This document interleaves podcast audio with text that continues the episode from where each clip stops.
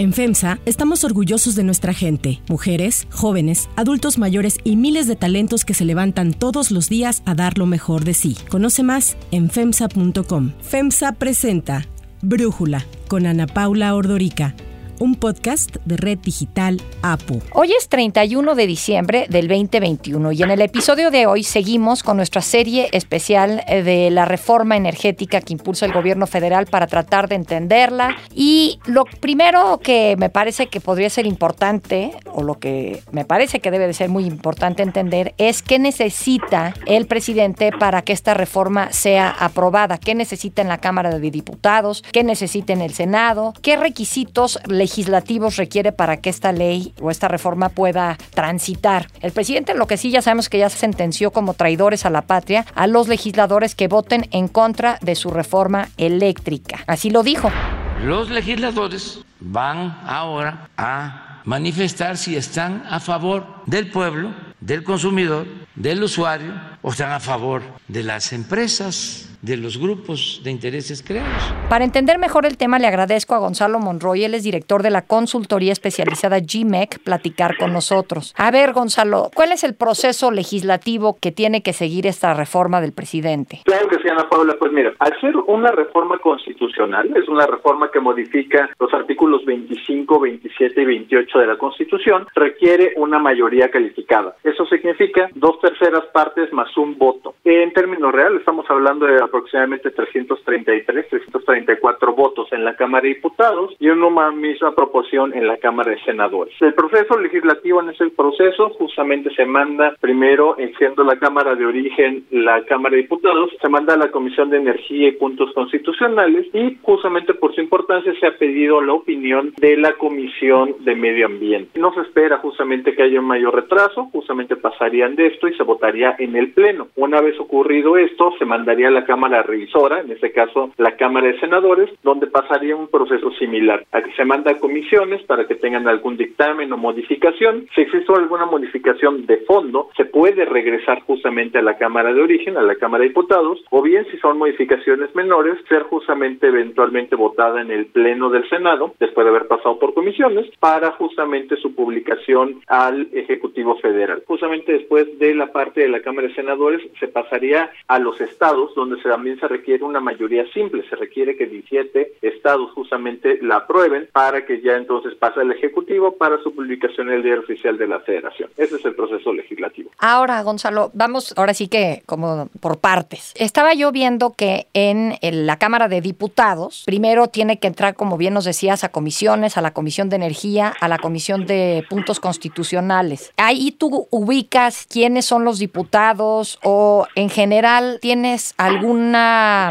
información respecto de cómo van a votar, sobre todo me parece que es importante pensar en la postura del PRI y del Partido Verde, porque sabemos que los diputados de Morena y los del PT van a votar todo que sí al presidente, y los del PAN, Movimiento Ciudadano y PRD van a votar en contra, pero PRI y Verde, sobre todo pensando en que es una reforma que muchos consideran es un retroceso en términos ambientales, cualquier partido verde del mundo la rechazaría, pero pues como aquí ya sabemos que el Partido Verde en México quizás es más bien verde porque les gustan los billetes, pues no sabemos cómo van a votar, ¿no? Es muy correcto, Ana Paula. Aquí hay que hablar, por ejemplo, en la Cámara de Diputados, estamos hablando de que el partido, en ese caso el PRI, tiene aproximadamente 53 diputados y el Partido Verde tiene alrededor de 48, 49 diputados. Y sí, efectivamente, como tú lo mencionas, habría que esperar justamente cuál es la posición de esos dos partidos. El presidente expresado justamente por las alianzas que tiene con el Partido Verde, esperaría que vote por él. Sin embargo, vale la pena regresar un poco a la historia. Apenas en febrero de este año, justamente previo y es motivo presente a la reforma constitucional, el Partido Verde votó en contra de la reforma eléctrica, que prácticamente en esencia es lo que se pretende hacer en esa reforma constitucional. No los había acompañado, puede ser que haya algún cambio, sí, es muy posible que lo haya el día de hoy. Hoy te podré decir de que tampoco los votos son 100% seguros del Partido Verde para el presidente. Hay alrededor de 7 a 9 diputados que estarían y que han declarado públicamente que no acompañarían esta reforma. Obviamente la aritmética electoral para el presidente se vuelve todavía más difícil. En el caso del PRI, eh, tenemos que estar hablando prácticamente de que se votara en bloque. Y por ese lado podemos entender claramente de que el PRI eh, tiene unas posiciones muchísimo más conciliadoras, yo te lo diría así, como, como mencionabas muy bien, justamente el PAN sobre todo descartó en automático esta reforma, mientras que el PRI ha mostrado cierta disposición a dialogar. La realidad es que se busca justamente la forma de que sea esta administración la que explique por qué impulsaría una reforma que termina dañando la economía de los mexicanos, pero sobre todo, y más ahora en un tema post pandemia que hemos tenido los últimos dos años, justamente explicar por qué se estaría quemando más el combustorio en lugar de darle preferencia a las energías renovables. En la aritmética y el ajedrez legislativo yo diría de que el PRI no está unificado, hay algunos eh, eh, diputados que estarían dispuestos a votar esto a favor, la reforma del presidente, pero la mayoría del PRI todavía indeterminada estaría en contra. Seguramente veremos cuáles son los juegos legislativos en el inicio de este 2022. Ah, Gonzalo, ahorita que dices esto del PRI, lo que hemos eh, visto, bueno, por ejemplo, el dirigente del PRI dice que en diputados dice que están a favor de desarrollo sostenible, de un país que apueste por energías limpias. Los votos del PRI son del PRI, nadie los tiene. Y lo hemos dicho varias veces. Hemos dicho varias veces. Nosotros no hemos dicho sí ni hemos dicho no. Nosotros somos un partido serio. Ese es el posicionamiento del PRI. Uno pensaría que ante esto no podrían votar a favor, pero quizás si hay algunas modificaciones en la reforma, eh, le puede funcionar al PRI votar en favor. ¿Ves algún tipo de modificación que pueda aceptar el PRI? Yo creo que hay algunas cosas que pueden transitar. Por ejemplo, el tema del litio. La realidad es que México no tiene ningún plan para poderlo desarrollar en el corto o mediano plazo. Esa es la realidad de las cosas. Ese podría ser uno que podría funcionar incluso la eliminación de los órganos reguladores que pasarían o serían incorporados sus atribuciones a la Secretaría de Energía, eso podría ser discutido. Sin embargo, también vale la pena saber y decir cuáles son los puntos de quiebre, los puntos que el PRI ha declarado públicamente que no puede acompañar esta reforma. La primera y quizás la más importante es en la cancelación de los contratos y de los permisos. Obviamente esto hay que entenderlo en el contexto de las inversiones que están detrás de todos los tratados internacionales que tenemos firmados con no solamente con nuestros socios de Norteamérica, Canadá y Estados Unidos, sino también en el marco de TPP, la Alianza Transpacífico, y también en la Unión Europea, donde de manera explícita está mencionado en protección de inversiones, en un trato no discriminatorio, el tema de la electricidad. Así que obviamente el tomaría esto como un punto de inflexión, un punto que no puede ser doblado. Y ya veremos justamente si el presidente es capaz de ceder literalmente el cuerpo y alma de su reforma y quedarse solamente con las migajas legislativas en materia justamente de reguladores y de litio. Entonces, litio podría ser algo, y ese es un tema bastante interesante. En esa misma iniciativa se establece de que para la explotación de litio solo va a poder hacerlo la nación. Para el Partido Verde, ¿qué ves ahí? Aunque el, este, dirigente de Morena, Mario Delgado, ha dicho que no van a haber negociaciones para ganar votos, que no van a estar dándoles moches, ¿no? Prácticamente es lo que decía Mario Delgado. Se acabaron los moches a los que estaban acostumbrados.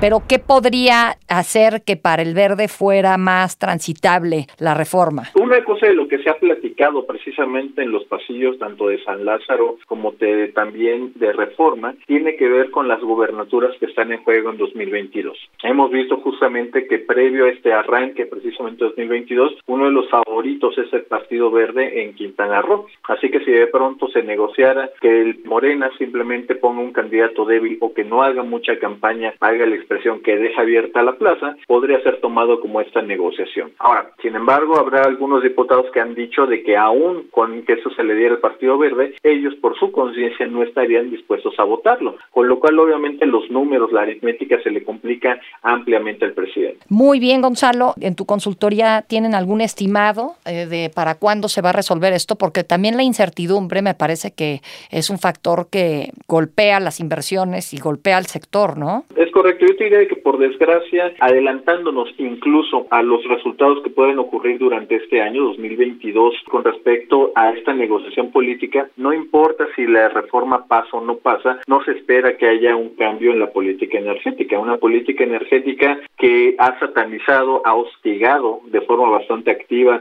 a la inversión privada, especialmente la extranjera. No se ve una reactivación significativa ni de rondas ni de subastas. Sí veremos justamente toda esta eh, yo lo llamaría interferencia eh, que está habiendo por parte de las autoridades con respecto a los competidores tanto de Pemex como de CFE. Y obviamente en el caso de que esta reforma llegara a ser aprobada, y estamos hablando quizá de casi prácticamente agosto de este año 2022, pues obviamente estaríamos hablando que ya se le acabó el tiempo, incluso de ser aprobada para el, el presidente López Obrador, pues ya diríamos que estaría con los tiempos encima. Para darte una idea, porque eso es importante, tan solo la reforma anterior, la reforma energética de Enrique Peña Nieto, su implementación le llevó alrededor de dos a tres años. Si ya estamos hablando que esta reforma estaría siendo aprobada hasta septiembre, octubre del siguiente año, y otra vez eso se mezclaría con la discusión del presupuesto del año 2023, pues prácticamente vemos que el presidente López Obrador lograría una victoria pírrica, porque ya no le tocarían los resultados de esta gran reforma de gran envergadura. Pero tú calculas que sí se la van a aprobar? Al día de hoy yo diría que es muy improbable. Los números todavía no le dan. Valdrá obviamente que ver y es parte de la negociación política si logra darle algo suficientemente atractivo al Partido Revolucionario Institucional. Es difícil, hay que decirlo también, dado que en la discusión que acaba de terminar de este presupuesto 2021, justamente el grupo mayoritario, justamente Moreno y sus aliados, pues prácticamente no le dieron ni siquiera un palillo al Partido Revolucionario Institucional, tampoco al PAN, que no se esperaba justamente nada de ello. Con lo cual yo te diría que hay un, un sinsabor, hay un sabor bastante amargo con respecto a las negociaciones que se están dando en ese sentido. Yo te diría, mi apuesta al día de hoy es que hay con un 70% de probabilidad de que la reforma no pase, un 20% de que la reforma ni siquiera sea votada, que no alcance las mayorías para llegar al pleno y un 10% de probabilidad, quizá un poco menos, de que sea aprobada por esta en los términos que está planteado. Gonzalo Monroy, muchísimas gracias por platicar con nosotros, por darnos este análisis. Yo los invito a que sigan escuchando esta serie de especial que tenemos sobre la reforma energética. Si no han escuchado los primeros episodios, desde el lunes estamos platicando a detalle de esta reforma. Yo soy Ana Paula Ordorica. Brújula lo produce Batseba Feitelson. En la redacción, Ariadna Villalobos. En la coordinación y redacción, Christopher Chimal. Y en la edición, Omar Lozano. Los esperamos el lunes con otro episodio especial. Oxo, Farmacias ISA, Cruz Verde, Oxo Gas, Coca-Cola FEMSA, Invera, Torrey y PTM son algunas de las muchas empresas que crean más de 245 mil empleos tan solo en México y generan valor como parte de FEMSA. FEMSA presentó Brújula con Ana Paula Ordorica, un podcast de Red Digital APO.